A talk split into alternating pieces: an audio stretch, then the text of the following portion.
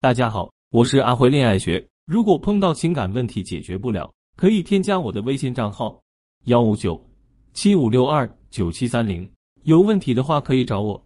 渣男这么坏，为什么还有那么多女孩趋之若鹜？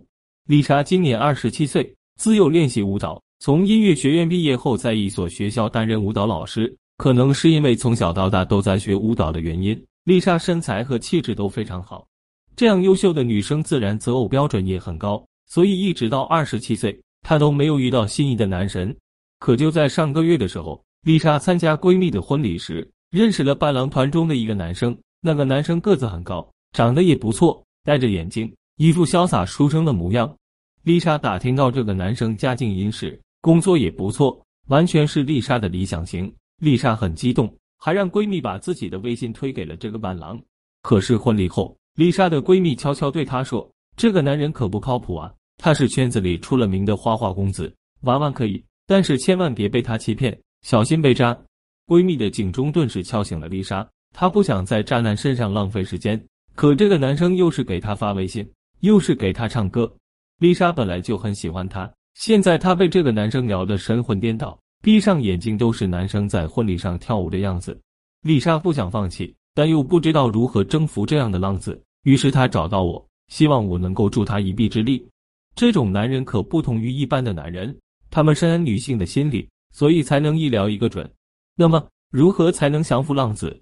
今天我分享两个小技巧给大家：一、视线诱导法。心理学家研究表明，当我们和别人交流时，眼球的视线方位往往和我们的所思所感有关。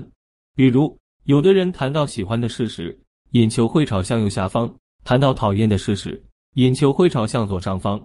所以，如果你想吸引男人的注意，一定要观察他在情绪高涨时候眼神的位置在哪里。丽莎就注意到，男人说到开心的事情时总是会往右看。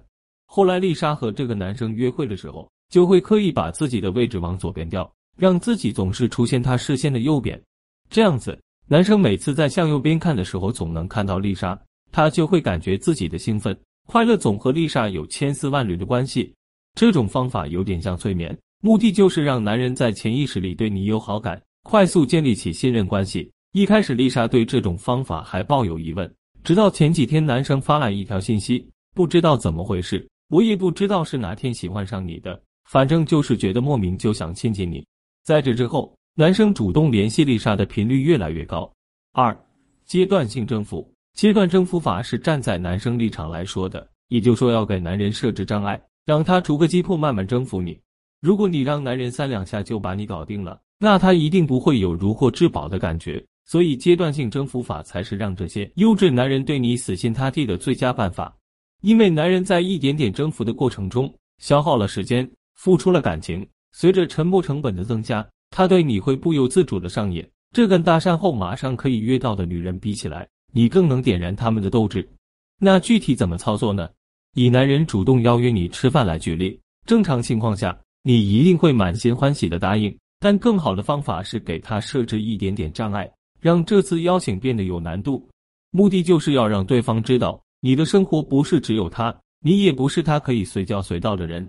但是拒绝邀约的话术是必须要掌握好的。如果说不好，那男神就会变成煮熟的鸭子飞走了。比如，你可以这样回复他。很抱歉，我和闺蜜已经约好去上瑜伽课了，所以我不能答应你。不过看到你约我，我还是很开心的。